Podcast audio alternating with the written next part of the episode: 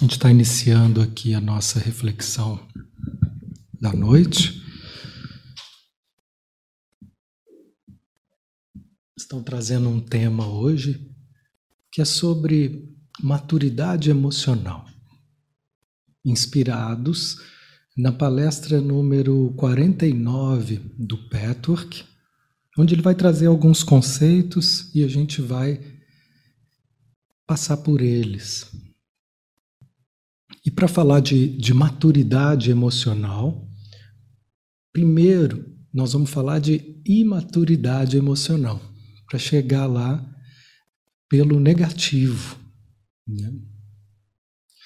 Assim como, diante da pergunta clássica que a gente tem da humanidade, talvez essa seja a pergunta mais importante da humanidade: quem sou eu?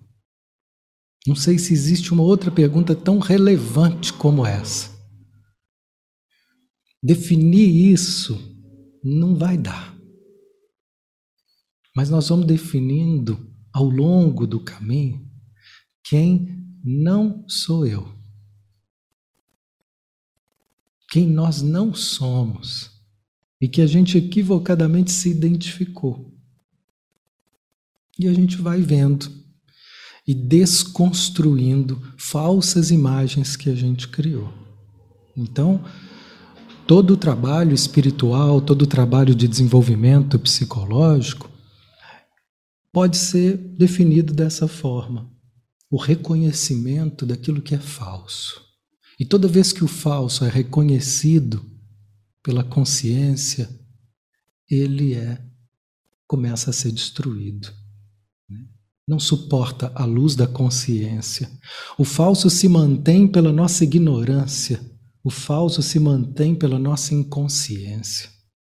Todo sofrimento que se mantém na nossa vida, ele é mantido por um nível de inconsciência. Ele é mantido por um nível de ignorância. Ele é mantido pelo nosso apego há alguma falsidade. Né? Então, nós vamos reconhecendo o que é que eu estou apegado que pode estar me fazendo sofrer. Né? O, em que dimensão na minha vida eu posso hoje estar sendo imaturo? E aí nós vamos começar a definir imaturidade. E aí a gente começa percebendo isso. Ninguém é totalmente e vive totalmente em verdade, e ninguém também vive totalmente em falsidade. Nós vamos aumentando proporções. Né? Assim como ninguém vive totalmente em estado de maturidade, e ninguém vive totalmente imaturo. Mas alguns aspectos da nossa vida, eles amadureceram. E a gente desenvolveu, a gente deu conta de ler, de desenvolver, de dirigir, de trabalhar, de fazer um curso superior, de, de, de responder à vida de uma forma civilizada, de responder à vida de uma forma adulta. Mas aqui, o nosso trabalho é mais do que responder à vida de uma forma prática, com atitudes e comportamentos. Porque às vezes a gente responde à vida com comportamentos civilizados, mas esconde por trás dessas posturas civilizadas uma fera. Né? Um, um, um, ser selvagem. Nós estamos vendo no, no mundo aparecer, né, nesse momento, assim, de novo, algo que está mal resolvido ainda. Né? Manifestações neonazistas, por exemplo. Né? Isso já existia, só que não aparecia. Então agora está começando a aparecer de novo, algumas pessoas estão se encorajando a, a mostrar, a se revelar. Para quê? Para que possam ser tratadas. Então, esse é o planeta. Já tem muita coisa maravilhosa acontecendo no planeta já tem assim consciências incríveis que passaram, habitaram por aqui, contagiaram pessoas, trouxeram ensinamentos, despertaram. Muita gente já está hoje claramente a serviço da, da colaboração para que um, uma nova humanidade possa conviver de uma forma mais respeitosa e fraterna. Mas junto com isso, nós vamos encontrar aqui né, bestas, né, pessoas que ainda defendem com toda a convicção posturas de separatividade, posturas de destrutividade, de preconceitos, né? de todas as ordens, não vou citar, nem preciso. Mas esse é o reflexo do macro, e no reflexo do micro podemos nos ver assim também, capazes de responder de uma forma luminosa, madura, responsável e em algumas dimensões da nossa personalidade, nós não conseguimos responder dessa mesma forma. Todas essas dimensões imaturas, elas estão de alguma forma imbuídas de um erro na compreensão da realidade.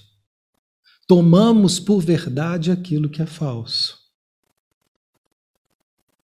Por exemplo, uma vez atendendo uma pessoa, e ela me conta que ela vivia um mundo muito feliz. Ela era uma filha única. O filho único, ele vive uma fase, quem é filho mais velho aí viveu um pouco dessa fase, onde tudo é para ele. Durante muito tempo, tudo para ele, tudo sendo servido. Até que chega um momento e acontece algo muito terrível. Nasceu a segunda filha. E nesse momento, para algumas pessoas, é o terror. O meu amor, que era tudo para mim, agora está dividido. Minha mãe que era toda para mim, agora não tem tempo para mim porque ela está dando cuidado, dando de mamar para outro. Um intruso, intruso. Alguns psicólogos falam que, que essa relação é como se o seu marido ou a sua esposa chegasse para você e falasse assim: Oi, amor, eu trouxe ela para morar aqui com a gente também, tá? Mas eu vou amar as duas igual. Fica tranquilo, tá? É mais ou menos essa a reação, a sensação que uma criança tem quando chega o irmãozinho. Né? Então, a criança é o símbolo da pureza, da espontaneidade, mas também é o símbolo da imaturidade. Nessa imaturidade infantil, essa é uma das características. Eu quero tudo só para mim. Tudo do meu jeito, só para mim e agora. Essa tríade é sensacional, que criam então pequenos tiranos, se deixar, se os pais deixar, pequenos tiranos. Né? Por isso que é tão importante, a psicanálise fala da a, a, a lei chegar, seja pelo pai ou pela mãe, alguém que diga, não, esse é um amor muito importante, alguém que coloque limites. Né? Então, dentro dessa postura, quando chegou a irmã, começou um terror. E nesse terror, essa criança concluiu: Minha mãe não me ama. Não me ama. Porque agora ela me deixou para estar com a minha irmã. O adulto que olha de fora olha claramente para isso e diz: gente, que bobagem. Claro que ama, ela só está dividindo, mas ali. Na dor de perder a exclusividade, é só um exemplo, cria-se uma concepção equivocada: eu não sou amado. Essa é uma das formas. Outras formas, às vezes, os nossos pais, eles não estão disponíveis para nós. Eles nos amam do jeito que é possível para eles. Mas não tem essa disponibilidade afetiva com um nível de atenção que talvez seria o esperado e às vezes até o necessário. Às vezes não é possível. É. Nós não temos, nós não tivemos pais ideais, nós tivemos pais possíveis. E nessa possibilidade, claro que faltou um monte de coisa. Presença, atenção, estímulo, afeto, limites. Para cada um pode ter faltado mais. Tem gente que recebeu bastante limites, disciplina, mas faltou afeto. Tem gente pode ser que tenha recebido muito afeto, faltou limites, clareza de. Faltou presença. Para cada um, uma falta marcou a nossa vida infantil. E diante dessa dor e diante dessa falta, criamos então. Nós, às vezes, não temos, até por sermos crianças, uma capacidade de elaborar essas situações onde às vezes a gente se sente só. Né? Uma definição de trauma que eu gostei, não precisa para um trauma ser sentido no nosso corpo emocional, ele não precisa necessariamente ser um desastre que aconteceu e morreu todo mundo e aconteceu algo terrível. Às vezes basta que a gente viva um, um, um sofrimento de uma forma sozinha. Um pai que sumiu, e eu fiquei com aquilo sozinho, eu não consegui elaborar aquilo sozinho. Hoje, como adulto, isso parece que não é tão relevante, mas para aquela criança, isso pode ter sido um, um, transtorno e fez então com que a gente interpretasse várias coisas. Por exemplo, eu tenho que dar conta de tudo sozinha. E nesses momentos eu passo a criar, então, qual é uma das principais reações que a gente tem para lidar com a dor? Desenvolver rigidez. Nós vamos nos enrijecer para poder nos defender daquilo que naquele momento parece insuportável.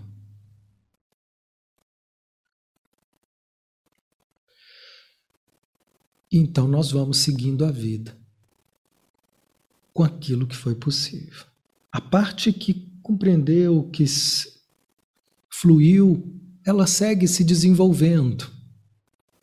E a parte que não compreendeu, que doeu e travou na rigidez, ela segue imatura.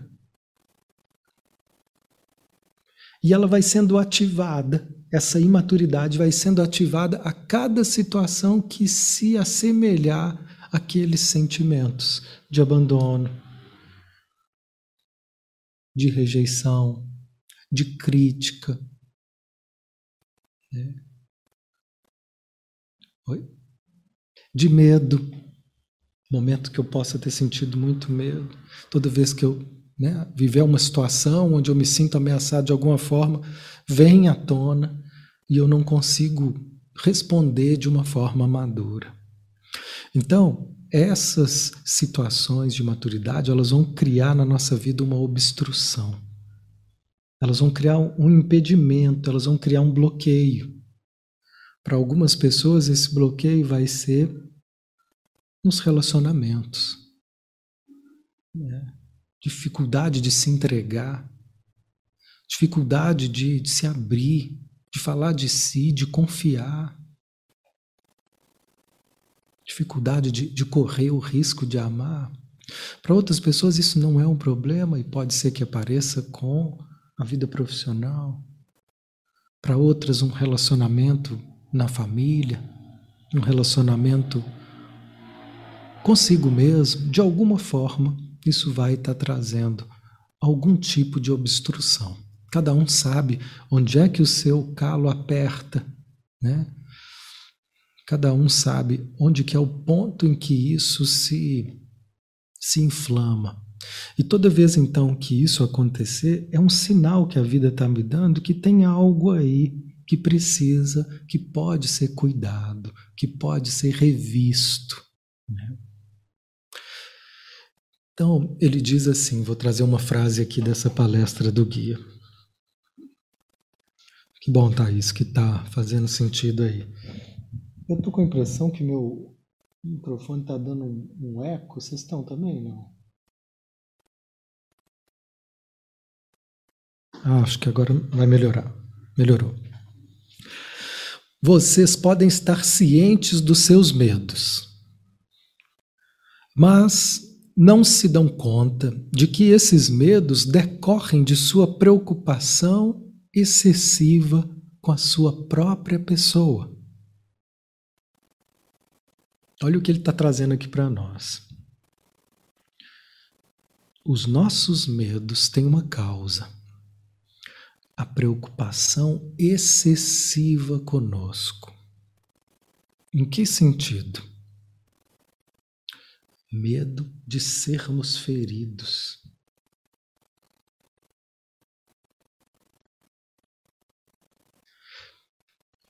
Outro dia a gente falou assim: enquanto existir medo no meu coração, eu vou estar tá fazendo mal para o outro. Pode parecer estranho, porque parece que o medo é uma coisa que só eu sofro com ela. Mas Veja bem, enquanto tiver medo no meu coração, eu vou estar tá fazendo mal para o outro. Enquanto tiver medo, eu vou negar ao outro demonstrações de amor.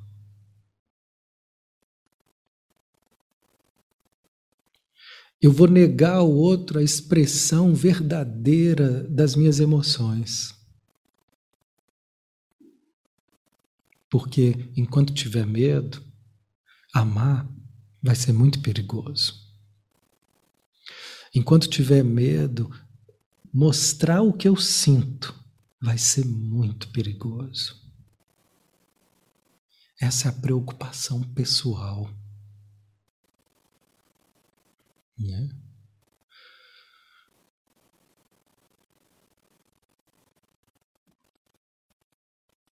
Então vejam como é escutar isso. Veja de que forma na minha vida hoje eu posso estar negando o outro, o meu amor, a minha verdade.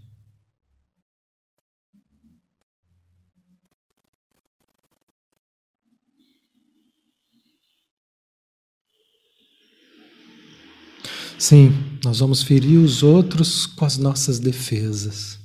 Não é porque a gente quer ferir o outro, mas vai ser inevitável. Inevitável.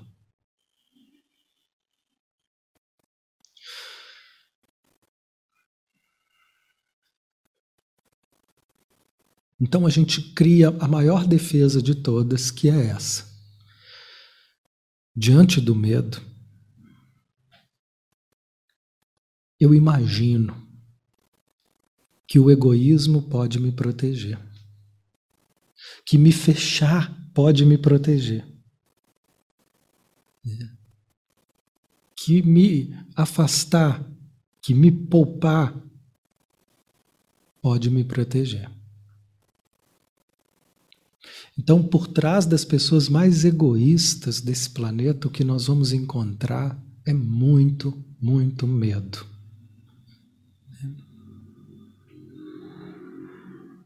O medo se fecha, cria uma.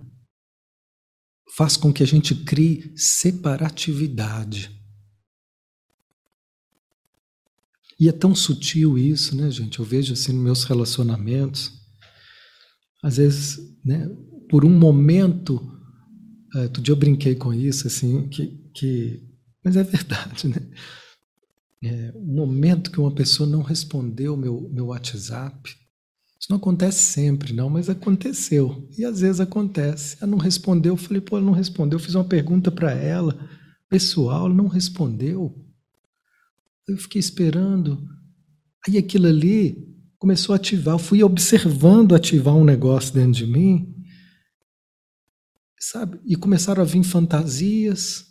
E de repente estava criando em mim uma separatividade. Tava criando, né, ela, essa pessoa nem é tão legal assim. Não sei por quê que eu sou amigo. Por que, que eu fui fazer essa pergunta para ela? Ela nem é tão legal. Eu vi nascendo em mim uma hostilidade. Que isso? Defesa, egoísta, preocupação com a minha imagem, com, a minha em, em, ser ferido por aquela, por aquele desconsideração, por aquele momento de desconsideração. Porque às vezes o que acontece é que, como aconteceu, dois, três dias depois ela me respondeu. Né? E às vezes ela nem responde porque esqueceu, não viu. Eu também, tem hora que eu não consigo, é tanta mensagem que chega, e tem gente que ainda manda uns áudios, falo, e depois eu escuto. Aí depois não vai, porque tem hora que não dá para escutar. Às vezes ver é mais fácil, né? Você já bate o olho e plum. Mas o áudio você tem que parar para ouvir e eu falo, depois eu escuto.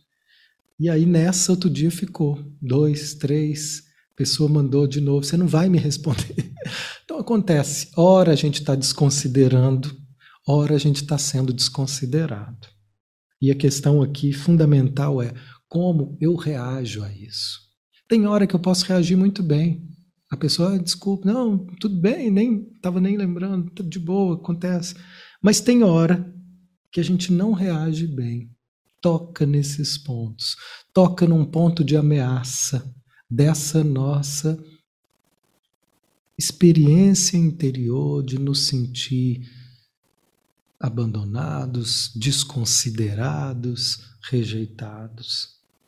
E diante dessa ameaça, como cada um reage? Às vezes com hostilidade, né?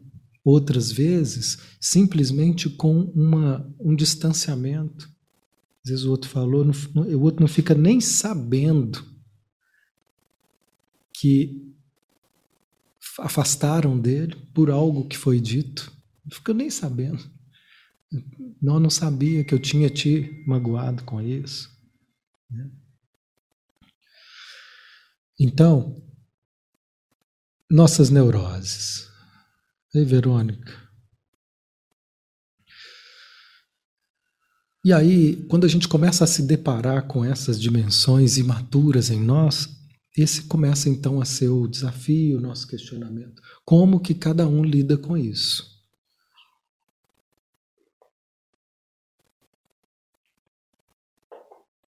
Uma das formas é tentar ignorar. E a gente finge que não está acontecendo e segue em frente. Né?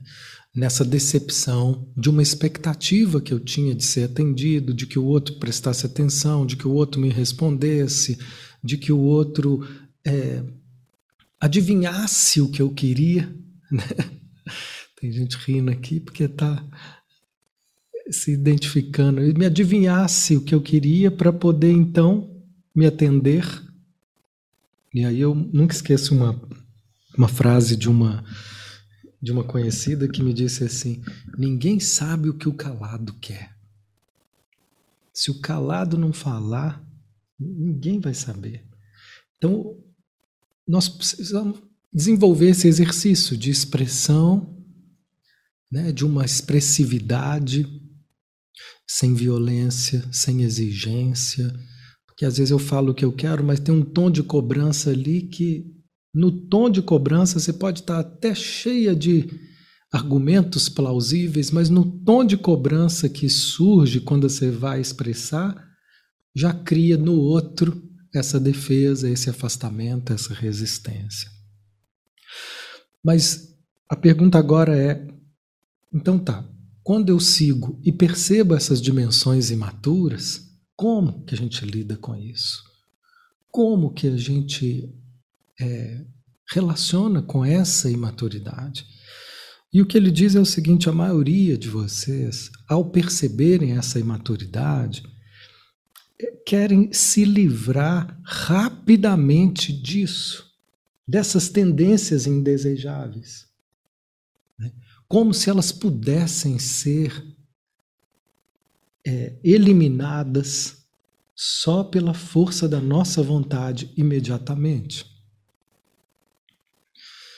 E esse então é a primeira frustração de quem começa esse desenvolvimento do caminho interior de perceber que o nosso sistema emocional, que essa dimensão mais profunda da nossa psique, ela não vai reagir às nossas coações, às nossas exigências. Não importa o quanto você queira que isso não exista. Não importa. O tanto que você Odeie essa característica que faz com que você se sinta inseguro, insegura, irritada. Eu não aguento mais me sentir irritado, eu não aguento mais me sentir dispersa. Eu não aguento mais me sentir ansioso, ou qualquer um desses pontos. Né? Essa rejeição a essas características só vai agravar o problema. E às vezes a gente acha que, pelo fato de ser algo desagradável, a nossa rejeição a isso é justificada. Né? Ah, Mateus, então você está falando que a gente tem que gostar desses aspectos? Não, só saber que isso não vai mudar pelo fato de você não gostar. Então, Nesse momento, esse tipo de estudo aqui, ele está sendo dirigido não é a nossa dimensão racional, mas ele está sendo dirigido a essa dimensão emocional nossa. Nesse tipo de trabalho que a gente tem proposto aqui, né, porque existem tantas formas da gente pensar o desenvolvimento psicológico, espiritual, mas a forma com que o guia do Petor pensou é, e que eu vejo também na maioria das escolas de psicoterapia, das linhas né, psicológicas, é tratar daquilo que está doendo. É ver as cáries da alma e cuidar dessas cáries. E ele então passa anos descrevendo o que são essas cáries da alma e vai mudando a forma de olhar para elas e falar delas e no estudo de hoje está sendo dito como pontos de imaturidade, pontos onde a gente não responde de uma forma adulta. Né? Então, esses pontos de maturidade, eles funcionam em outros níveis. Não adianta chegar para alguém que está sentindo medo ou que está sentindo raiva e dizer para ela que ela não precisa ficar assim, não, por causa disso, disso e daquilo e passar um, um sermão. Não vai funcionar, nenhum argumento intelectual vai ser suficiente para transformar essa dimensão emocional. Então, o que a psicologia tem criado, e, e o trabalho do, do ele é um, um apanhado de várias correntes psicológicas. A psicologia tem criado caminhos para a gente poder fazer contato com essa dimensão emocional. Então, assim como você conversa com uma criança, não adianta você né, falar do seu nível de adulto. Eu preciso me ajoelhar para ficar na altura dela e falar com o nível infantil. E aqui também, nós precisamos nos ajoelhar nessa internamente para que a gente possa falar com essas dimensões imaturas. Para a gente poder dialogar com esse nível, que não importa o tanto que você entenda sobre a vida, sobre espiritualidade, sobre a Bíblia, sobre as palestras do guia, sobre psicologia, não importa o tanto que você entenda. Aquela parte que sente medo é independente ela está funcionando, é outro setor da empresa. Nós vamos ter que entrar nesse setor. E entrar nesse setor significa, em primeiro lugar, parar de julgá-lo e dar o direito dele estar tá sentindo o que ele está sentindo. Dar o direito dele estar tá sofrendo com o que ele está sofrendo para que a gente possa compreender aos poucos, fazer um, um, um caminho de compreensão para que a gente possa oferecer para essa parte que ficou imatura condições de amadurecimento. E aí não é à toa que a gente vem nessa família, que a gente casa com essas pessoas, que a gente tem esses filhos, porque são nas relações humanas e que nós vamos ver aparecer esses pontos de imaturidade. Né? Outro dia um, conhecido meu falou, Mateus, eu achei que isso não existia mais em mim, não eu comecei a, a ficar com uma, uma pessoa e eu fui me sentindo um adolescente. Eu achei que eu não ia ficar assim mais, não. Olha a idade que eu tô. Eu tô igual um adolescente. Eu tô aqui preocupado. Eu tô vendo toda hora o telefone. Você me respondeu. Se ela viu a mensagem, pelo menos, porque se ela viu e não me respondeu, é pior, né? Se ela não viu, eu ainda tenho esperança. Às vezes ela viu e não me respondeu. Por que, que ela não me respondeu? Ele falou igual um adolescente, exagerando essas preocupações emocionais. Por quê? Ele falou: Eu achei que isso não existia, porque eu não estava em relação. É na relação humana que essas coisas vão aparecer, que essas dimensões vão aparecer e vão nos dar chance de reconhecer e tratar. Né? Então, dessa forma, aquela parte adolescente ali, ela continua adolescente. Né? E eu vou, ao prestar atenção, ao lidar com, aquela, com aquele relacionamento, dar mais uma chance de compreender o que não pôde ser compreendido antes. Né? Então, eu estou respondendo de uma forma madura já em vários outros setores, mas em relação à sexualidade, em relação a essa afetividade, ainda tem ali uma, uma infantilidade na relação. Né? Tem gente que precisa de todo dia de uma confirmação de que ela é amada. Ela, a pessoa falou, confirmou segunda, terça, se quarta ela não confirmou, opa, tem alguma coisa estranha. Será que você não me ama mais? Não, porque hoje você não falou nada, hoje eu falei ali, você não me encheu minha bola, já vai para esse lugar de novo, né?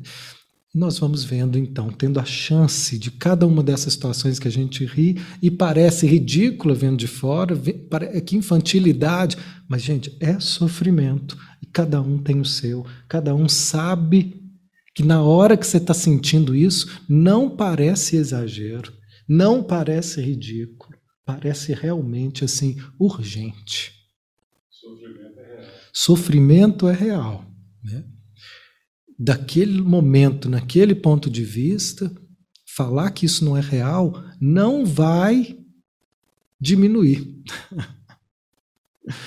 então, a gente está aprendendo a dar consideração, ou seja, olhar com respeito para essas dimensões na nossa vida. Esse é o trabalho que a focalização propõe, que a psicologia propõe, que o Petor propõe, né? um olhar de respeito a essa nossa humanidade. Né?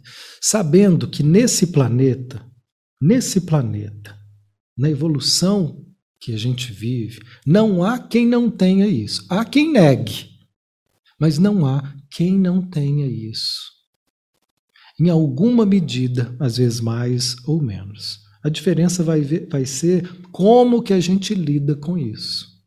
Quando a gente assume e para de julgar, isso tem mais chance de transformar.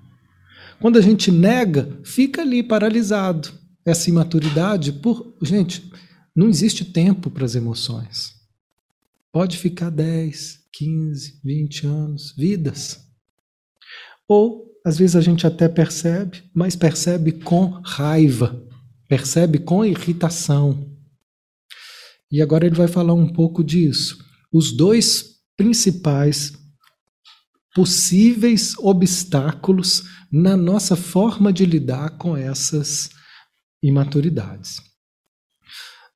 Prim o primeiro obstáculo, quando surge, quando emerge esses conflitos, o primeiro obstáculo é assim: ah, isso eu já sei. Então eu não dou atenção. Começa ali a investigar esse conflito, aí vem de novo a imagem de mamã, a imagem de papai, que é a base da base de todo o trabalho psicológico. A gente pode ir para lá e para cá, mas nós vamos sempre, todo o trabalho psicológico sério vai sempre nos conduzir a lidar com essas questões de pai e mãe. É. Ah, é de novo o medo. É de novo. E nesse momento, esse é um obstáculo. Quando eu falo isso de novo, pode ser uma decepção, porque eu esperava encontrar algo diferente, algo novo que me ajudasse a. Aí eu olho de novo, é a minha dificuldade com a minha mãe. De novo, é aquela velha dificuldade com meu pai. E aí eu posso esse pode ser um grande obstáculo. Eu correr o risco de falar, não, isso eu já sei, esse caminho eu já sei. E aí a gente perde a chance e ignora que se isso está voltando é porque não houve uma compreensão completa desse conflito. Se isso está voltando, se esse problema de relacionamento está voltando, e se a gente investiga esse poder, esse problema de relacionamento e volta na nossa mente a imagem do nosso pai ou da nossa mãe, é sinal que há muitos aspectos desse problema que ainda não foram conhecidos. Então nós vamos vendo aspectos né, e trabalhando em numa espiral onde a gente vai, aí sai de cena, depois volta e volta e vê algo mais profundo sobre aquilo, um detalhe que eu não tinha visto.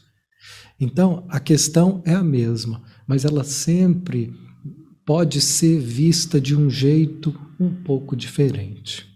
Esse é o novo dentro do velho. Né? E o outro ponto que torna isso muito absurdo muito difícil nesse trabalho de investigação e cuidado desses aspectos interiores é quando a gente já tem uma imagem a nosso respeito. Né? Todos nós criamos uma imagem a nosso respeito. E essa imagem, às vezes, ela é. A gente não percebe que ela pode ficar enrijecida. Não, eu sou assim.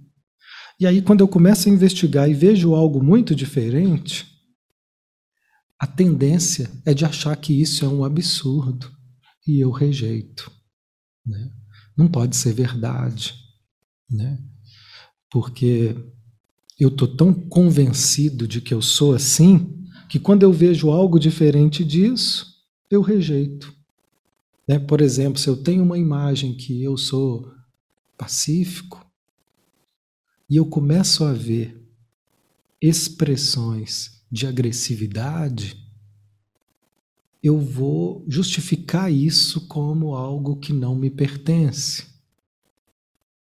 Né? Ou se eu tenho uma imagem que eu sou uma pessoa muito segura, né? trabalhei com uma pessoa uma vez que ele viveu uma vida inteira se sentindo muito seguro, muito convicto não é por uma segurança real. Outro dia eu fiz uma publicação que era assim: às vezes a gente confunde por segurança uma arrogância apoiada em rígidas certezas. Então, uma pessoa que se apoiou em muita rigidez nas suas certezas e viveu uma vida inteira assim, convicto de que ele estava sempre certo, convicto que a verdade dele era melhor, convicto que ele tinha razão em tudo aquilo que ele defendia. Uma vida assim. Resultado? Claro que mil conflitos. Ninguém suporta alguém que é autoritário o tempo inteiro, alguém que não te escuta. E essa pessoa viveu um monte de conflito até o momento que isso foi abalando essa estrutura rígida, né? E a torre, ela vai começando a ruir, né? Tem uma carta do tarô que é a torre, ela quando ela aparece tem uma, uma estrutura que está ruindo para uma mudança acontecer.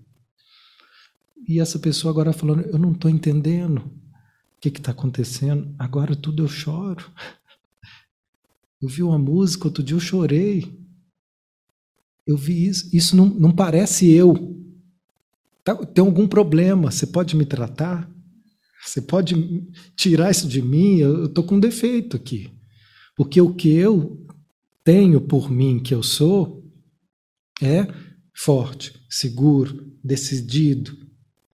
E quando então eu me vejo dessa forma, eu não me reconheço. Então esse é um outro obstáculo.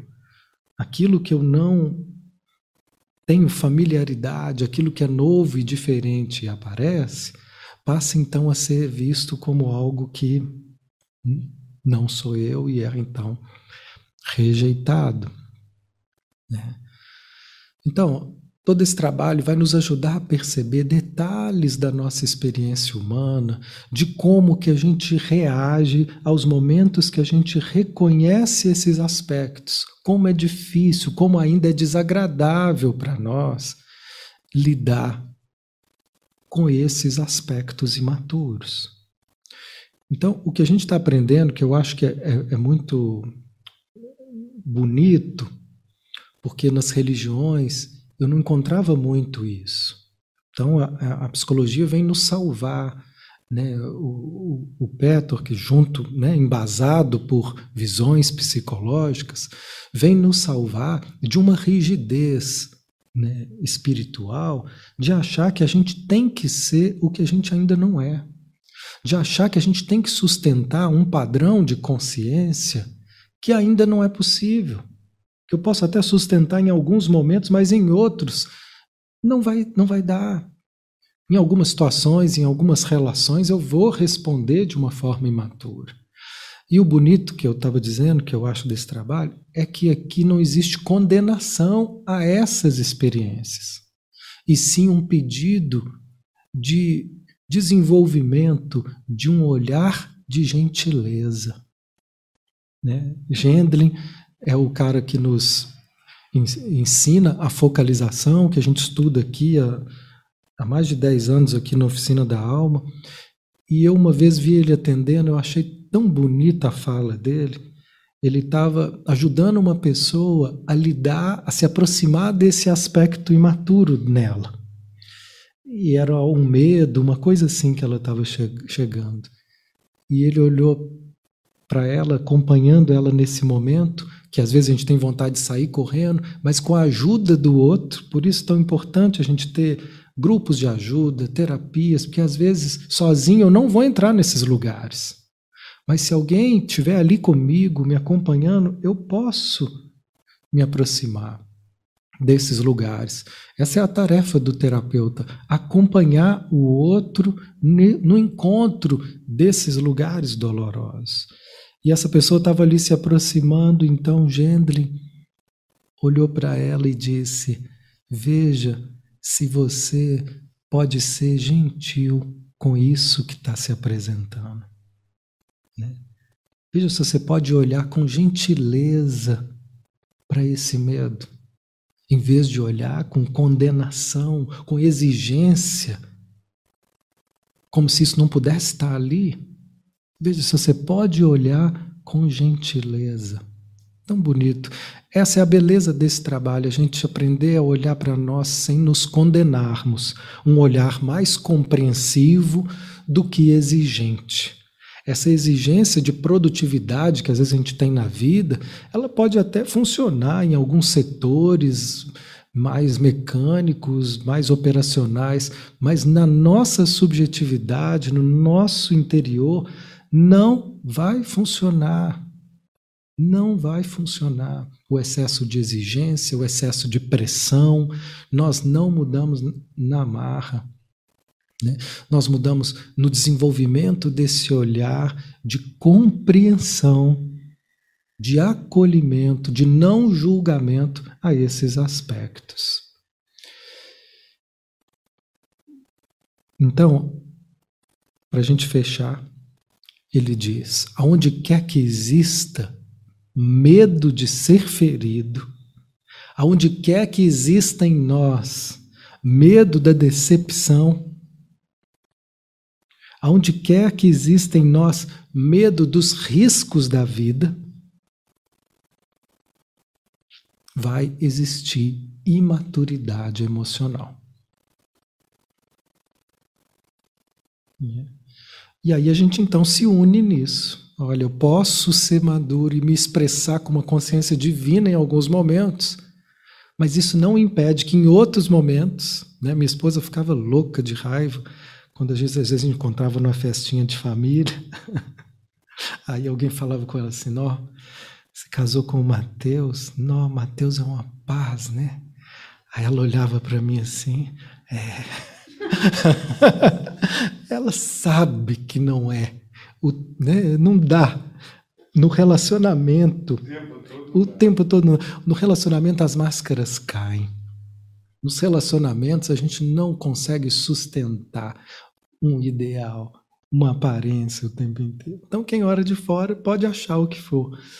É, mas quem está ali comendo né, todo dia o sal, arroz com feijão, sabe que ninguém dá conta de ser compreensivo o tempo todo, acolhedor o tempo inteiro, atenciosa o tempo inteiro, atencioso o tempo inteiro, justo o tempo inteiro, ponderado o tempo inteiro, sensível o tempo inteiro, né, sensato o tempo inteiro. Quem mais?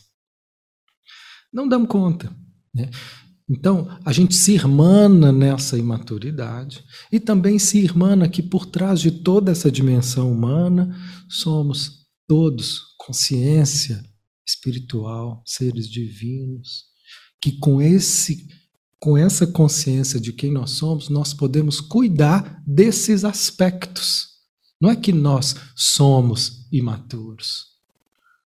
Somos consciência divinas que cuidamos de aspectos imaturos. Cada um veio com esse brinde aí, essa personalidade que sabe aí a delícia que é ser você e, e, e o dissabor que é ser você. Cada um sabe o dissabor e a delícia dessa personalidade. Né? Tem personalidade que não consegue sorrir até 11 horas da manhã. Depois das 11 é que ele pode soltar um sorrisinho. Ele não consegue. É a personalidade. O Gênesis fala: cada um tem um corpo, cada um tem um, um estilo. Tem gente que não vai ser expansivo, extrovertido, é tímido, é introvertido. Essa é essa personalidade. É com essa que a gente vai acompanhar. Cada um tem um algo, né, uma personalidade para acompanhar, para seguir pela vida no seu estilo. Né? Isso, de perto ninguém vai ser normal, é isso. Mas são aspectos, veja como é olhar para isso como aspectos que a gente vai cuidando. Para a gente encerrar, então, agora sim nós vamos falar do que é maturidade emocional. Maturidade emocional seria, acima de tudo, capacidade de amar. Olha que definição. Muitas pessoas imaginam que têm essa capacidade e tem em alguns momentos. Mas, olha só, essa maturidade emocional, ela é relativa. Ou alguém aqui é capaz de amar o tempo inteiro? Eu não sou. E eu não conheço ninguém que seja. Então, às vezes, que eu sou capaz de estar. Tá, o que, que significa amar? Estar disponível, aberto para a vida. Né? E nesse sentido, nós não estamos o tempo inteiro. Eu não estou falando que tem que estar. É só para entender que nos momentos em onde isso não é possível, é porque está atuando aí medos e maturidades. Né? Então, maturidade emocional plena desconhece o egoísmo. Quanto mais egoísta, mais imaturos. E ele fala assim: vocês são imaturos emocionalmente, mas vocês são maduros intelectualmente. Essa é uma diferença importante. Se você me falar, não, se você me falar que eu sou imaturo, eu não posso aceitar. É, intelectualmente nós temos uma maturidade. Chico Xavier falava assim: olha, é, de acordo com, com o plano mental, a humanidade já era capaz de desfrutar dos das dimensões angelicais, se dependesse do nosso plano mental, daquilo que a gente já é capaz de entender. Mas no plano emocional, nós ainda arrastamos deprimentes zonas de sofrimento. Então é nesse nível emocional que a gente está dirigindo a nossa atenção quando a gente fala de imaturidade. Então, maturidade emocional significa não ter medo das suas próprias emoções. E aí a gente vai entendendo que isso é um processo que a gente vai desenvolvendo. Desenvolvendo um processo de deixar de me defender do que eu sinto. Cada passo que eu der nesse sentido vai se aumentando desenvolvimento emocional, maturidade emocional. É.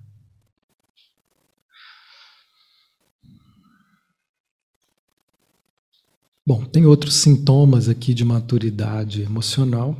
Eu vou dizer só mais esse para a gente poder encerrar. Ele diz: maturidade emocional é saber o que quer, querer o que se pode ter e estar disposto a pagar o preço por isso. Para a gente dormir com essa, vou repetir: maturidade emocional, saber o que quer. Querer o que se pode ter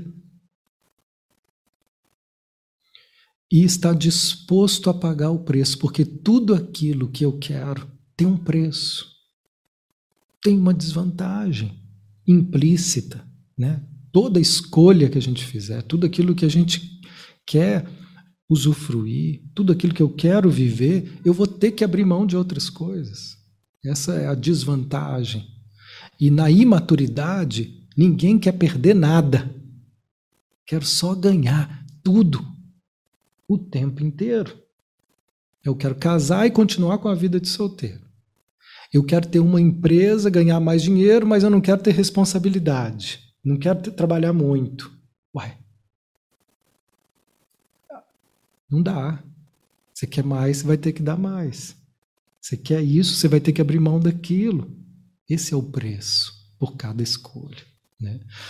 Enfim, é um tema que dava para muito mais, mas a gente agradece por tudo que foi possível trazer aqui hoje, agradece a toda essa fonte de conhecimento e de, é, de convite de transformação que chega através do Peturk, através do, do guia e que a gente aqui é um, é um porta-voz desses convites.